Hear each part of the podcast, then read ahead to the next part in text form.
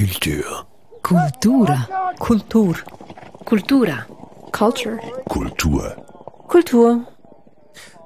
Dies ist der Kulturstammtisch am Mikrofon Erik Facon. Hallo und herzlich willkommen aus dem Papiersaal in Zürich, wo wir heute zu Gast sind. Noch fast ohne Publikum, muss man sagen, aber das wird hoffentlich bald einmal anders. Unser Thema heute in einer Frage zusammengefasst ist Kulturarbeit. Hm?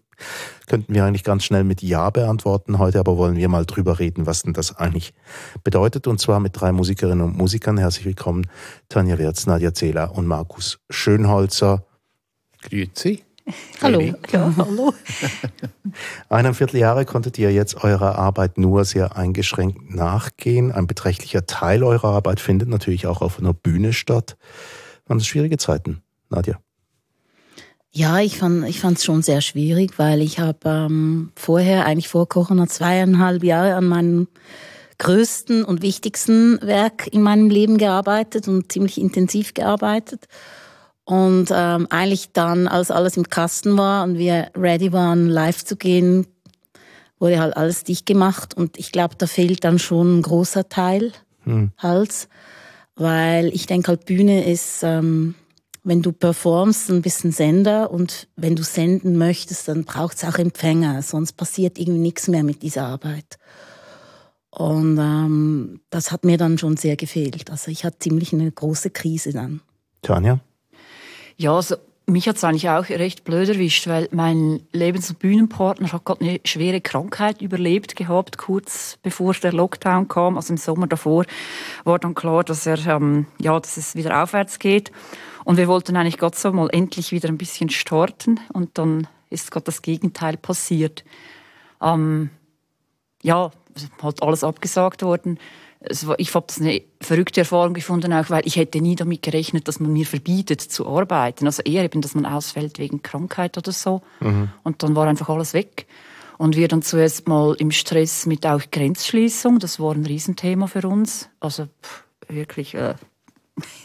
Und nachher natürlich schauen, dass man überhaupt finanziell über Wasser bleibt. Das hat uns auch äh, wirklich viel besch- beschäftigt.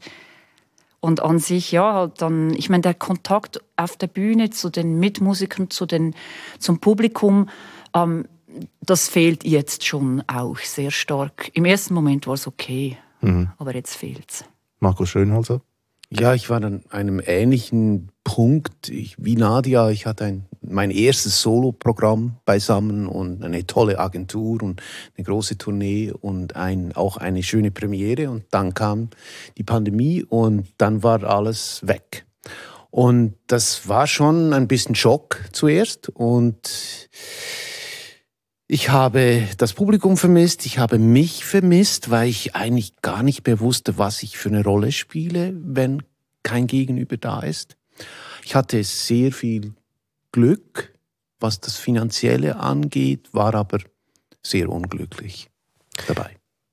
Es sind schon ein paar interessante Aspekte aufgetaucht. Wollen wir mal einfach durch die durchmarschieren? Eines war, das erste Stichwort von Nadja war jenes, ähm, ja, man sendet etwas und es braucht Empfänger und der Kontakt zum Publikum. Also erklärt doch mal ein bisschen, wie, wie euch das gefehlt hat. Weil es gibt ja alternative Methoden, auf die möchte ich auch noch zu sprechen kommen, aber trotzdem dieses wirklich physisch präsent sein. Ja, was passiert denn da genau? Oder was hat jetzt gefehlt? Wer auch immer von euch dreien. Ich glaube halt, dass ich ähm, jetzt gerade musikalische Werke oder musikalische Arbeit ähm, während Performances, also während der Live-Performance, wenn es geht ja immer hin und her zwischen Publikum und Performer und eigentlich gestaltet oder ähm, formt das Publikum in dem Sinne die Live-Musik mit, weil das ist ja das Schöne an Live-Performance. Ähm, eigentlich kann man ähm, seine eigenen Songs auch immer wieder anders interpretieren. Klar, in einem abgesteckten Rahmen. Man hat sich ja mal geeinigt auf eine Komposition. Also so, ich bin ja nicht eine Improvisationsmusikerin, aber das ist dann die ganz extreme Form. Aber trotzdem ist ja jeder Anlass wieder anders. Das Publikum gestaltet das mit, je nachdem, wie stark es das mitträgt oder wie, wie die Reaktionen sind. Das heißt, eigentlich ist es auch so, dass eine Band zum Beispiel oder eine Musikerin und Musiker ist nach einer Tournee meistens nicht mehr derselbe wie vorher und vor allem auch die Arbeit ist nicht mehr dieselbe wie vorher. Also meistens würde man am liebsten nochmal ins Studio gehen, alles nochmal neu aufnehmen, weil man so viel mehr weiß über seine eigene Arbeit. Also es fehlt dann wirklich schon sehr. Es ist ein großer Teil, finde ich, vom künstlerischen Prozess auch. Es ist nicht einfach so, dass man das einfach nur noch runterleiert. Mhm. Also gibt schon Leute, die das so machen, aber das sind vielleicht die langweiligeren Musikerinnen und Musiker. Aber ähm, ich glaube, da passiert schon sehr viel und das fehlt dann schon, wenn das einfach wegfällt. Also hm. Sehr interessanter Punkt. Äh, beide haben jetzt genickt, die beiden anderen, die nichts gesagt haben, aber man ist nach einer Tournee ein anderer Mensch. Also man hat bestimmt ein anderes, ein, ein, eine andere Stimme bekommen dadurch. Also man erzählt Geschichten anders. Bei mir ist es jetzt weniger musikalisch, bei mir ist es momentan mehr Geschichten, also es sind auch Musik. Aber ich finde, dass, dass ich bin total darauf angewiesen, dass ich ein Publikum habe, was sich wie fischschwarmmäßig meinem Werk nähert und sich auch gemeinsam entscheidet, finde ich jetzt das gut oder nicht so gut. Und das ist ja irgendwie interessant. Es gibt dann Menschen, die vielleicht sich nicht in tiefere Gewässer vorwagen, den Mut mitzugehen, wenn Leute links und rechts davon lachen oder klatschen, oder? Oder zu tanzen beginnen oder weiß nicht was. Momentum entsteht durch die Masse. Und die Masse fehlt total. Also müssen wir quasi die ganze Energie selber herstellen. Und ich behaupte, ich kann das nicht. Ich bin total auf ein Gegenüber angewiesen. Also wie jetzt auch. Also wenn wir vier andere Leute wären, würde ich wahrscheinlich auch anders reden. Vielleicht sogar Schweizerdeutsch. Mhm. Ähm, nein, ich meine, also die Situation bestimmt halt einfach auch die Diskussion. Und das ist halt einfach eine Diskussion, wie du sagst, das ist ein Austausch. Ja, du bist ja irgendwie dann auch bei jedem Publikum wieder eine andere Person. Es ist ja nicht nur am Ende der Tournee, sondern es ist ja auch je nach Anlass, wo man spielt oder was das für ein Setting ist. Also ich spiele auch ab und zu für Tänzer und da macht es das natürlich total mhm. aus, was die jetzt gerade machen. Dann spiele ich dann auch je nachdem was anderes. Oder jetzt beim Publikum, was eher zuhört sind es dann so Timing-Fragen oder man versucht ja zu spüren, was weiß ich, ich möchte vielleicht eine Spannung aufbauen oder ich möchte gewisse, eine emotionale Geschichte erzählen und jemanden da mitnehmen und das spüre ich ja dann, funktioniert das? Muss ich jetzt da noch ein bisschen mehr Saft geben? Mögen die das jetzt oder, oder ist das ein zurückhaltendes Publikum, wo ich auch anders bin?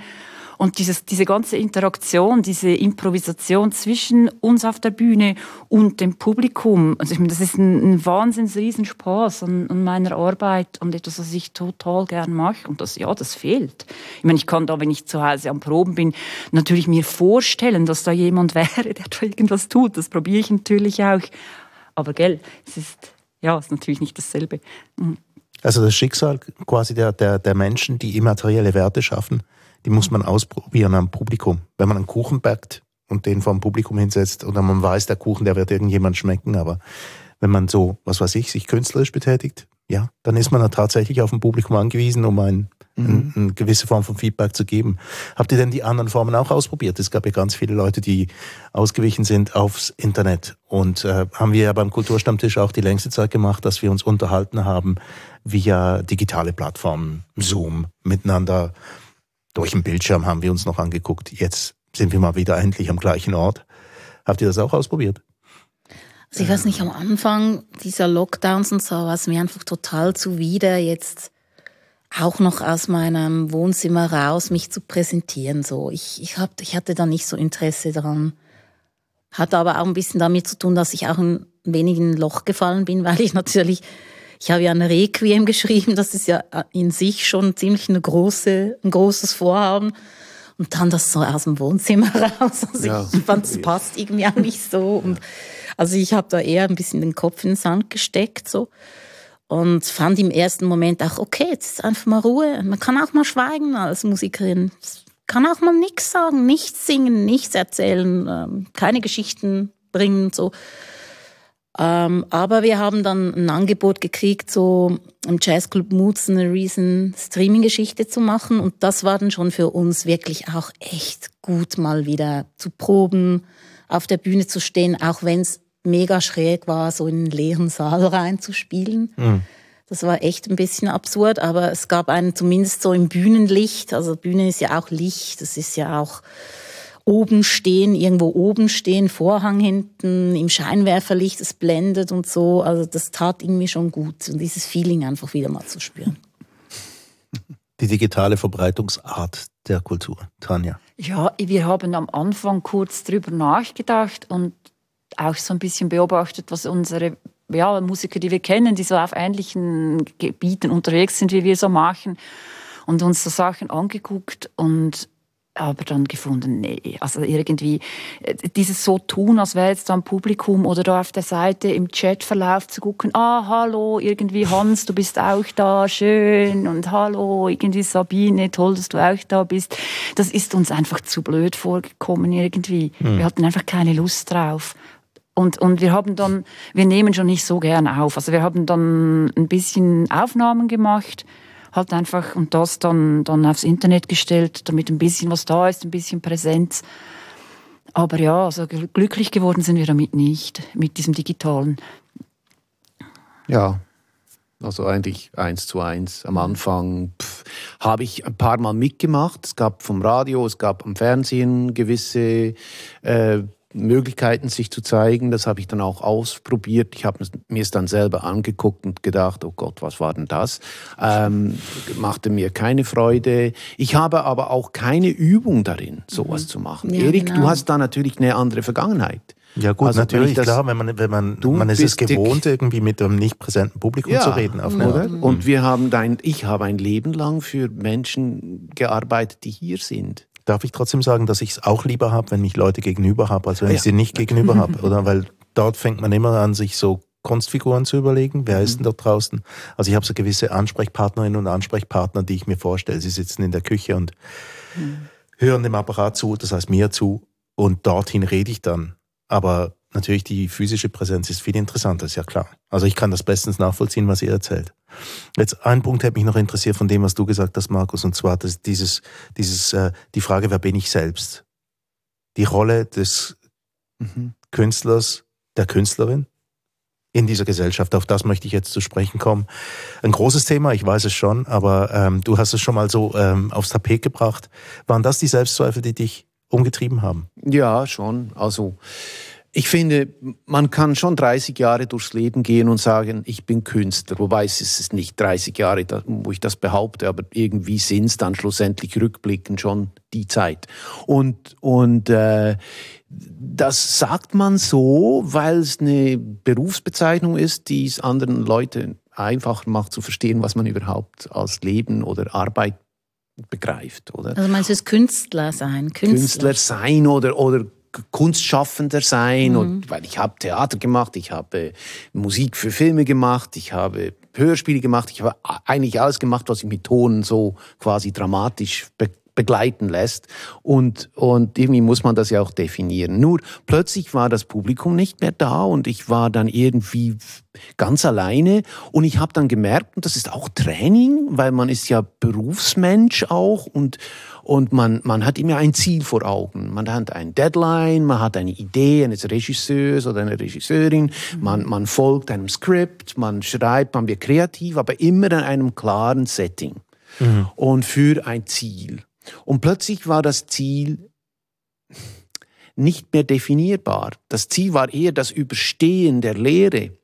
Aber das ist ja eigentlich kein Kunstprojekt, das ist einfach ein alltägliches Problem, womit wir alle beschäftigt sind. Und, und da hatte ich dann schon eine schwere Zeit, mich selber dann wieder zu definieren. Ich brauchte Zeit, um zu merken, dass was eigentlich Sinn macht und was ich eigentlich will und zu decken, wo sind meine eigenen künstlerischen Energien. Und die waren nicht sofort vorhanden. Es war nicht so, ah, dann mache ich halt das, oder? Mhm sondern ja, ich glaube, bei mir hat sich darum auch vielleicht gar nicht so viel in Selbstzweifeln jetzt geändert, weil ich gebe mir meine Aufträge meistens selbst. Ja, das ist anders. Ja. Und äh, muss sehr viel aus mir selber schöpfen. Und zum Beispiel auch die Lehre ist für mich eigentlich ein Dauerthema, das es zu überwinden gilt oder auszuhalten gilt. So in dem Sinne für mich, ähm, also ich hatte jetzt nicht mehr Zweifel ähm, wegen der Pandemie, als ich sonst habe. Ich schleppe sowieso immer einen Berg Zweifel mit mir herum. Ist irgendwie mein Naturell. Und ich finde ehrlich gesagt Zweifel jetzt auch nicht so schlecht. Ich finde eigentlich nicht zweifelnde Künstler, finde ich ätzend. Hm. Also den gucke ich auch nicht gern zu. Also ich habe lieber Menschen, die ab und zu an sich zweifeln. Das finde ich echter und ehrlicher. Als so die total von sich selbst überzeugten Esoteriker, die das Gefühl haben, sie stehen über allem, über der Natur, über der Welt, über dem Weltgeschehen und so. Also mhm. von dem her, ja, klar, die Krise kann einen schon, ich habe natürlich auch darüber nachgedacht, aber nicht mehr als sonst eigentlich. Was denn so bei dir? Ja, also es war eigentlich nicht so ein Riesending, weil ich, ich habe in meiner, ja, weiß auch nicht, überhaupt Biografie oder Berufsbiografie einige Brüche und ich habe mich auch nie so 100 Prozent ähm, für einen Weg entschieden. Ich schreibe auch nach wie vor ein bisschen als Journalistin und ähm, es, es, hat eh immer so verschiedene Sachen gegeben, die ich mache. Und es hat dann im, manchmal haben sich die Gewichtungen verschoben. Und durch das ist das, dieses, wer bin ich eigentlich beruflich?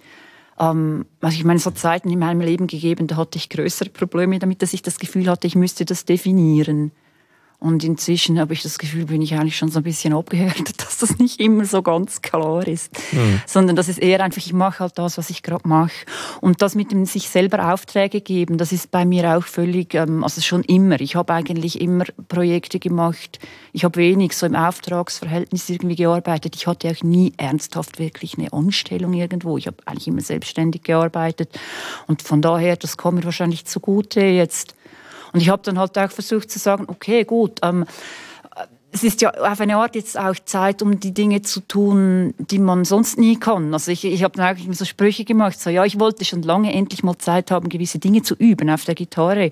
Und es wäre jetzt nicht gerade nötig gewesen, dass eine Pandemie kommt, dass ich jetzt die Zeit dafür habe. Aber das ja. war dann irgendwie eigentlich auch noch schön, die Zeit zu haben. Und nicht mehr so zu rennen dieses eine Unwort, das mir immer durch den Kopf geistert und das ich auch im Zusammenhang mit der Kultur immer wieder höre, die Systemrelevanz, dieses, dieses unglaubliche Wort. Wir wollen jetzt nicht das Wort zerpflücken, sondern mehr eure Haltung dazu äh, möchte, ich, möchte ich gerne hören, weil in diesen Zeiten, wo man so zu Hause sitzt und dann denkt, ja, was ist mit diesem Beruf? Ich habe auch ganz viele Leute gehört, zum Beispiel, die gesagt haben, für wen schreibe ich eigentlich, wenn ich überhaupt einen Songtext schreibe, jetzt gerade im Moment? Schreibe ich den für die Mülltonne oder schreibe ich den für ein Publikum, mhm. das wir vielleicht mhm. mal wieder haben oder so? Ähm, ja, kommt einem dann nicht, also Markus, du hast es angesprochen zum Beispiel, dass gewisse Zweifel da tatsächlich aufkommen. Man hinterfragt sich dann einfach, oder?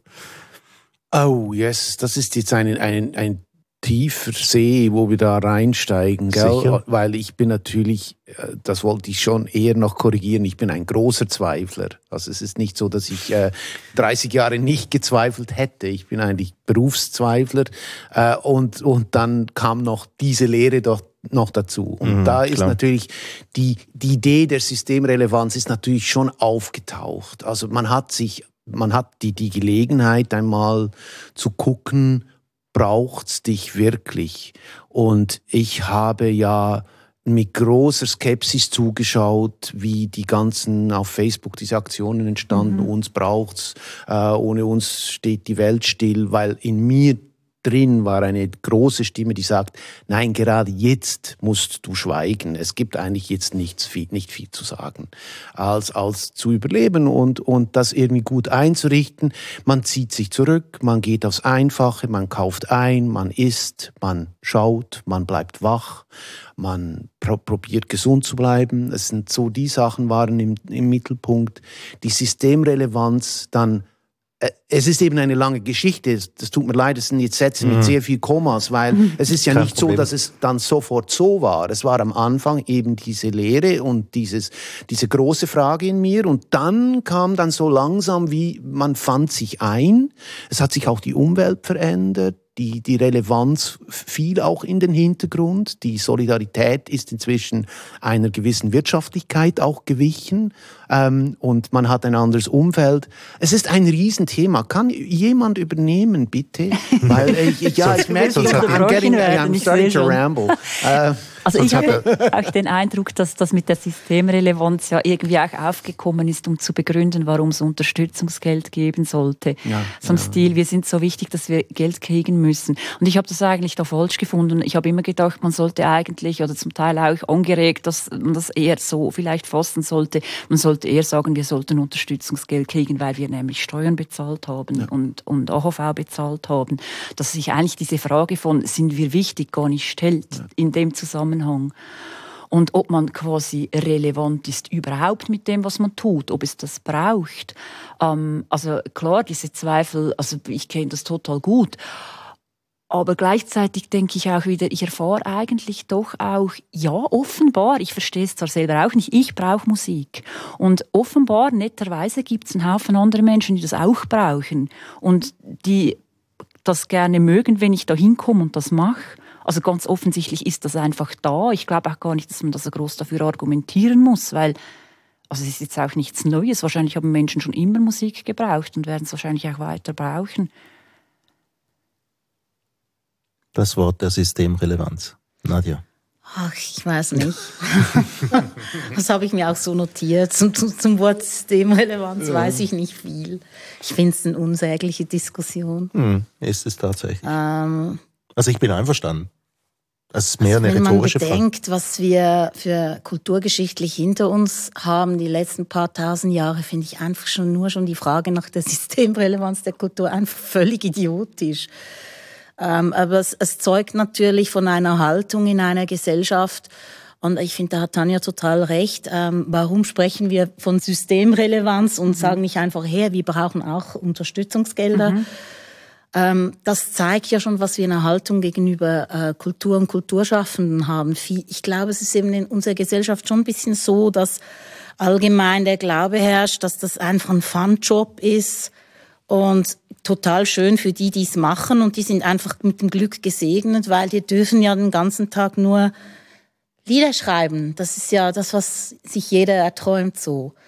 Dass das vielleicht einfach das Einzige ist, was man, wo man eine Fähigkeit hat oder dass das der Kanal ist, wo man am besten was für die Gesellschaft ähm, beisteuern kann. Also ich glaube, ich finde Fragen interessant. Also, was kann jeder einzelne Mensch bewirken in der Gesellschaft, wo er Talent hat, er selbst etwas Gutes bewirken kann, so. Das kann ja, ein Banker kann auch was Gutes bewirken in der Gesellschaft, oder? Dort stelle ich eher die Frage Systemrelevanz, was haben die eigentlich in den letzten 50 Jahren noch beigesteuert, außer irgendwie ähm, den Kapitalismus an, an den Abgrund geführt, so, wo jetzt alle runterstürzen. Aber auch dort können ja Menschen was Positives bewirken, wenn sie, wenn sie sich vielleicht fragen, wo ist meine Aufgabe in der Gesellschaft? Was kann ich mit meinem Know-how tun? Und so ist doch jeder Mensch mit seinen Fähigkeiten könnte für mich systemrelevant sein. Also ich finde überhaupt diese Gewichtung zwischen Berufen und so finde ich ein bisschen strange. Also. Ja, okay, und das ist ja dann auch noch so irgendwie, will ich denn überhaupt relevant sein für dieses System? Eigentlich, also. Ja, und welches System? Ja, und welches, genau. Also genau. eigentlich, also die, die davon so, so von dieser Systemrelevanz sprechen oder den Künstlern oder was weiß ich auch anderen Berufsgruppen absprechen, muss ich sagen, euer System, ehrlich gesagt, das interessiert mich gar nicht so.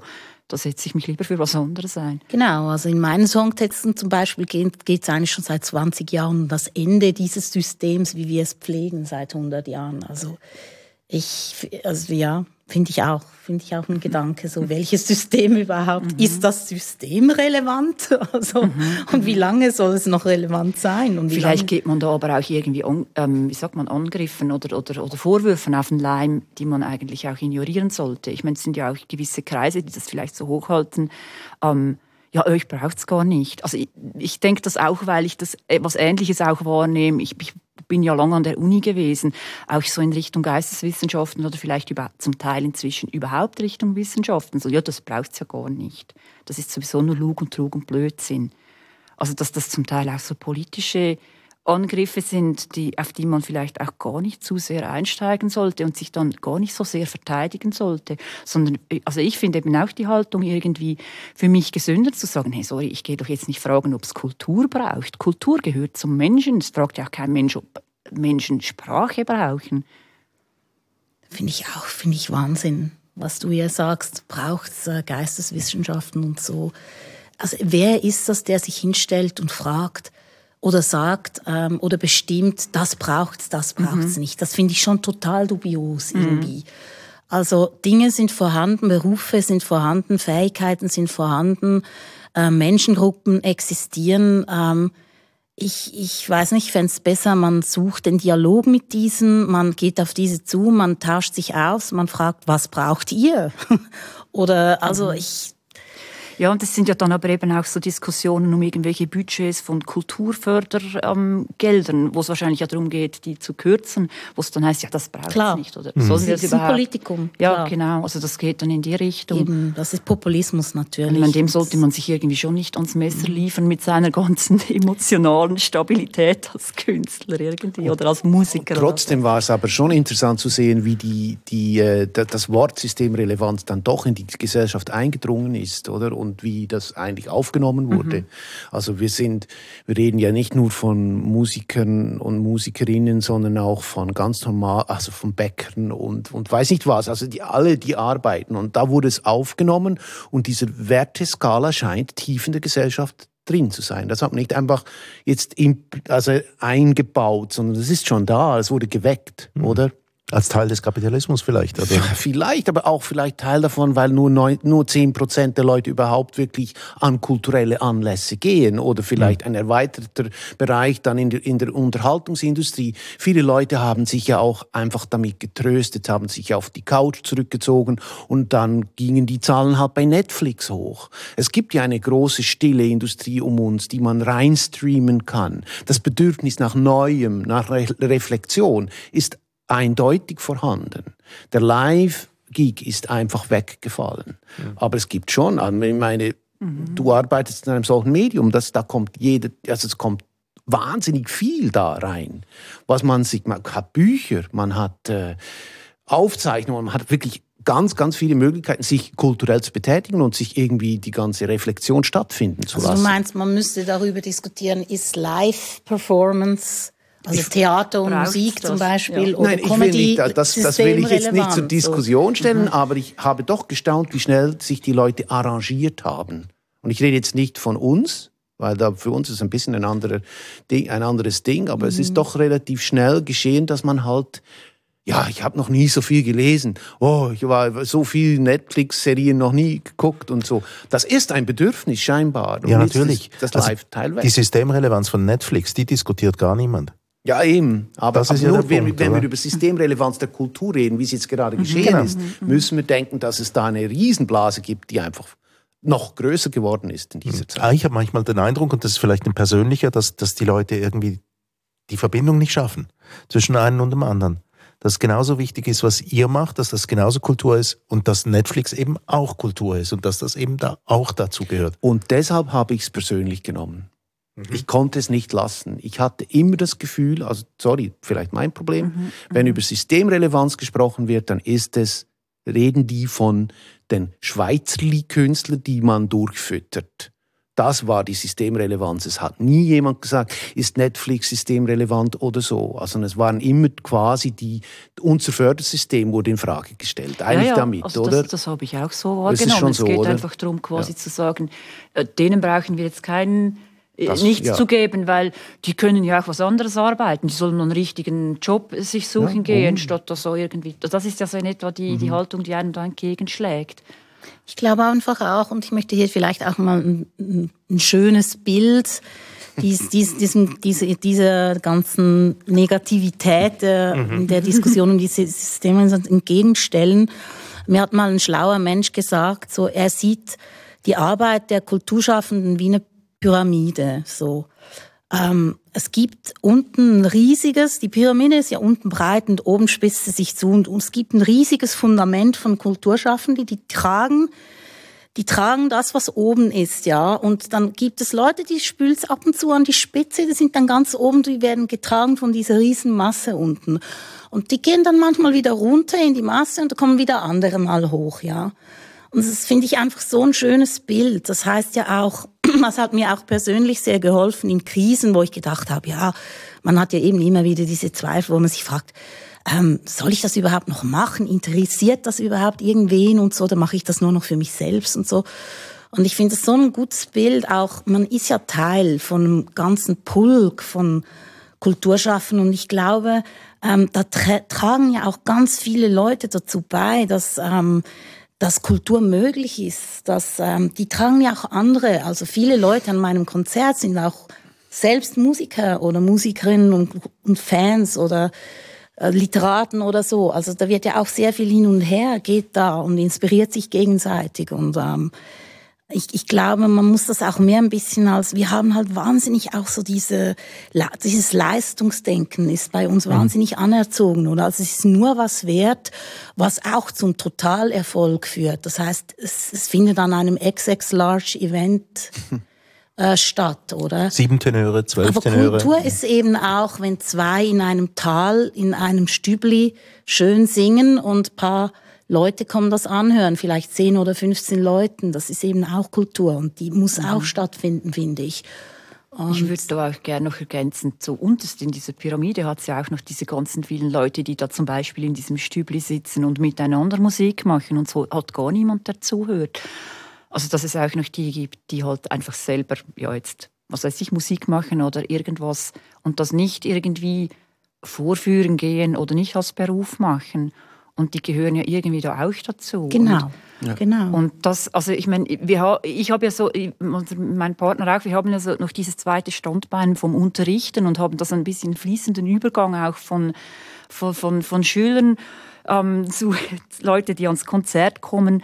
Und ähm, das hat man natürlich stark gemerkt jetzt in der Pandemie, dass das Bedürfnis nach selber Musik machen groß geworden ist bei vielen. Das haben viele die Gitarre oder die Ukulele wieder aus dem Schrank geholt und ähm, wieder angefangen oder das mehr gemacht. Und die gehören ja irgendwie da zu diesem ganzen Kulturpyramidenhaufen, der da rumspült. Genau, das sehe ich Bild auch, so. auch total dazu. Finde ich ein super schönes Bild. Ich finde es auch wirklich, finde ja. auch ein beruhigendes Bild. Wenn es, ist, es, es, es tröstet mich auch jetzt gerade ein bisschen, weil ich ja oft in dieser Zeit ein, ein wenig das Gefühl hatte, auch ein bisschen alleine zu sein unter Kunstschaffenden, weil ich oft das Gefühl hatte, so richtig, also öffentlich jammern lag wie nicht drin, weil wir waren dann sofort SVA betreut und man hat ja dann schlussendlich was bekommen und so richtig reinhauen durfte man nicht. Man hat ja auch diese große Solidarität am Anfang und alles. Also man hat, und ich hatte immer das Gefühl, alle müssten, ich weiß nicht, wie es euch ging, aber alle müssten so tun wie, ja, ja, es geht schon, durchhalten. Plötzlich war die Kultur so ein Pontonierverein, wo man sagt, wir, wir ziehen das durch, wir machen das, und, und das diese, diese Art zu sprechen, die kannte ich gar nicht im Kultursektor. Ah, natürlich schon, aber nicht so. Und, und irgendwie hatte ich immer das Gefühl, wir sind so alle so tapfer. Tapferkeit, einer hat mal gesagt, wir sind alle jetzt Tapferwehr. Das ist der neue Begriff, oder? Wir sind alle aus Tapferwehr. Äh, wir müssen so sein. Und das finde ich irgendwie, ja. Und dann, und dieses Bild der Pyramide, das ist tatsächlich tröstend, weil man hat dann irgendwie das Gefühl, ah, stimmt. Es ist, ist eine große Bewegung, die Pandemie kommt, spült wieder welche runter, kommt welche raus. Es ist ein Teil eines Ganzen. Und das war ich, da fühlte ich mich in der Pandemie oft ein bisschen isoliert. Es ist ja natürlich auch eine schwierige Geschichte mit der Solidarität unter lauter Freischaffenden, die sich zum ja. Teil wahrscheinlich auch in großer Konkurrenz zueinander erleben. Ja, ja. Ob es jetzt stimmt oder nicht, ist noch eine andere Frage. Aber Niemand will Schwäche so zeigen. Ja, oder? genau. Und das ist man sich ja eh schon gewohnt. Also sowieso schon von der Gesellschaft her, aber natürlich auch als, ich meine, es sagt ja jeder, mein Projekt ist super, ihr müsst mich engagieren. Finde ich aber ein bisschen schweizspezifisches Ding, nicht? Ja, es hat ja, was. Schon. Ich beobachte meine, die amerikanischen Musiker haben mittlerweile hm. Gewerkschaften mhm. und wehren sich auch gegen ah. gewisse Digitalisierung und so weiter. Mhm. Also ich habe jetzt in der Pandemie eher so erlebt, dass endlich, endlich Schweizer Musikerinnen und Musiker auch ein bisschen zusammengerückt sind und gefunden haben, hey, jetzt müssen wir wirklich, wir müssen, wir müssen uns zusammentun, damit wir uns wehren können gegen gewisse eben, gegen mhm. Anfeindungen oder mhm. gegen das Unverständnis der Masse mhm. und so. Das erlebte ich jetzt eigentlich eher als noch positiv und befreiend, weil eben ich fand eher, wir waren vorher schon immer so Einzelkämpfer und ich mag das eigentlich nicht so. Also eben, also ich wünsche mir, also ich träume eigentlich immer mal von einem Generalstreik der Kunst. Ja. ja.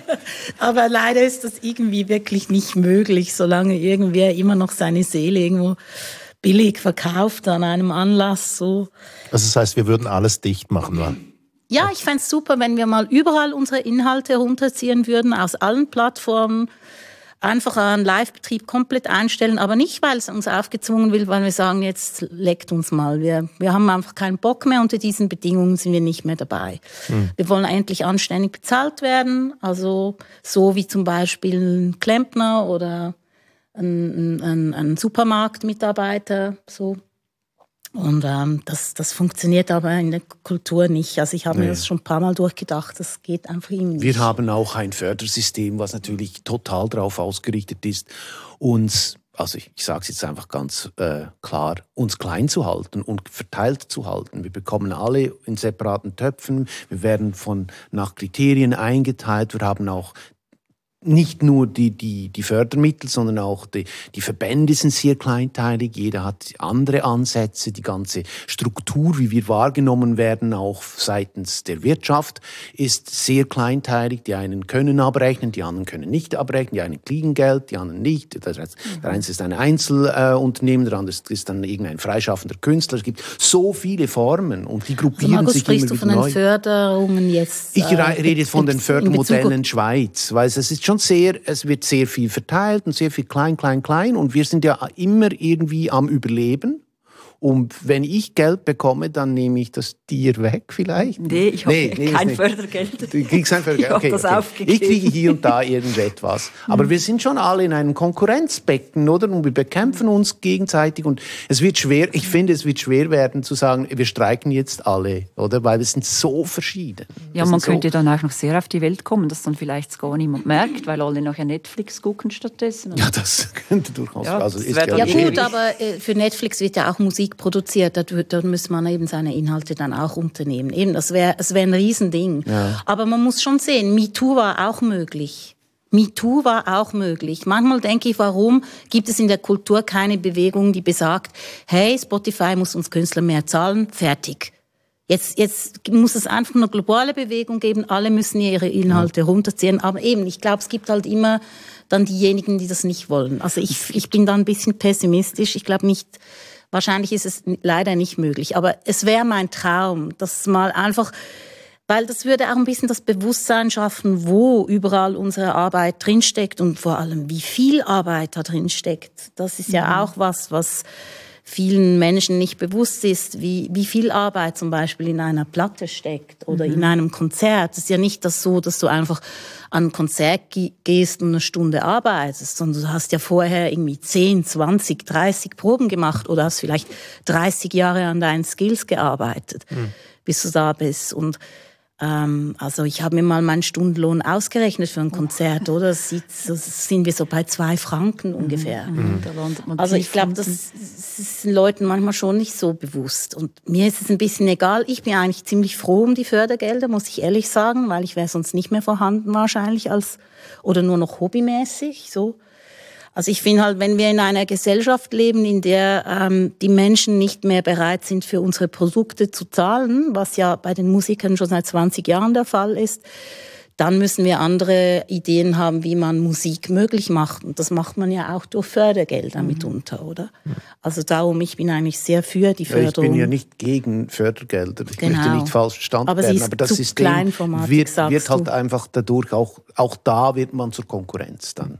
Ja, und was halt auch noch schwierig ist, ist, dass es noch, noch auch sehr viele Leute gibt, die denken, ja, am Anfang, wenn ich in diesen Beruf reinkommen will, dann muss ich lange gratis arbeiten oder mhm. ich gebe mein Geld vielleicht an irgendwie andere Leute weiter, die meine Plotte produzieren oder Fotos machen oder so.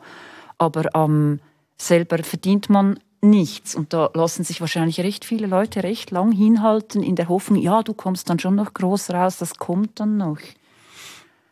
Also dass da halt auch viel Selbstausbeutung gang und gäbe ist oder so eine Art so eine, so eine Pseudo-Unternehmermentalität im Kleinen den Leuten nahegelegt worden ist, wo sie eigentlich hinstehen sollten und sagen sollten, hey, ich mache hier eine Arbeit, ich möchte dafür einen Lohn. So wie mhm. wenn ich irgendwie mhm. als Gärtner komme und jemandem irgendwie ein Loch im Garten grab, der möchte auch irgendeinen Stundenlohn oder eine Putzfrau.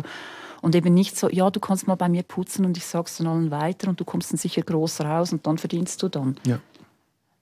Aber es wird ja interessanterweise in vielen Berufsfeldern immer mehr so. Mhm. Also ich glaube, also das habe ich relativ schnell kapiert als Musikerin so. Ähm, ich finde das eigentlich sehr absurd, dass wir ein Produkt produzieren. Wir sind eine Berufsgattung mit einem Produkt, das eigentlich mehr oder weniger gratis ist oder wahnsinnig billig, unglaublich billig. Also unsere Musik kann man konsumieren zu fast keinem Preis, ja. Ähm, aber ich habe mit den Jahren festgestellt, hey, das greift immer mehr um sich. Also Die Fotografen können ihre Bilder nicht mehr für die mhm. gleichen Preise verkaufen, die Journalisten können ihre ja, Zeilen nicht mehr so. für die gleichen Preise verkaufen. Also eigentlich ist das, ähm, das ist irgendwie systembedingt. Wir waren einfach so eine Art wie eine Speerspitze von dem. Man hat es in der Musikbusiness hat man sehr früh gemerkt, dass da irgendwie was nicht mehr aufgeht, oder? Hm. Es wird ein Gratisprodukt produziert. Die Leute kriegen es einfach so. Wir arbeiten uns zwar kaputt, arbeiten unglaublich viel, aber die Leute kriegen es trotzdem irgendwie gratis so. Und ähm, das ist, scheint aber irgendwie der Lauf der Dinge zu sein, allgemein, vermute ich eben. Ich glaube, wir sind da erst am Anfang einer riesigen äh, Entwicklung in der Arbeitswelt. Mhm. Aber vielleicht ist die Musik oder das Musikbusiness noch, noch ein interessanter Fall, um zu gucken, wo das hinläuft, auch in anderen Berufsfeldern, oder? Ja, ich habe letztens auch gerade darüber nachgedacht, ob das noch so weit kommt, dass vielleicht, was weiß ich, im Kleidergeschäft gar keine Verkäuferinnen mehr angestellt sind, sondern das sind irgendwelche Mode-Influencerinnen, die dann da die Gelegenheit haben, ihre Instagram-Kanäle zu bespielen, aber eigentlich gratis da sein müssen, um ihren Job zu machen. Ja, und dort sind ja auch die Klamotten sind ja mittlerweile auch schon fast gratis, ja. Hm. T-Shirt 5,90, ähm, Jacke 19,90 und so und Musik gratis. Wenn Musik möglich. gratis, genau. genau. Das stimmt. also ich möchte, ich möchte an dieser Stelle vielleicht schließen, ähm, das Schlusswort vielleicht dort bei diesem dieser kämpferischen Ansage lassen. Vielleicht sollte man es tatsächlich sich mal überlegen, einen Tag lang wirklich kein kulturelles Angebot leisten zu können. Natürlich schwer und utopisch durchzusetzen, aber trotzdem vielleicht wäre es mal ein Gedanken wert. Dies war der Kulturstammtisch aus dem Papiersaal zum Thema, ja, ist Kultur überhaupt Arbeit? Irgendwo in diesem Gebiet drin haben wir uns jetzt bewegt. Wir haben über Systemrelevanz geredet, über eure Gefühle während des Lockdowns, was da passiert ist mit euch und mit eurem Beruf. Herzlichen Dank für die Teilnahme an diesem Gespräch. Tanja Wirz, Nadja Zähler und Markus Schönholzer. Mein Name ist Erik Fackung.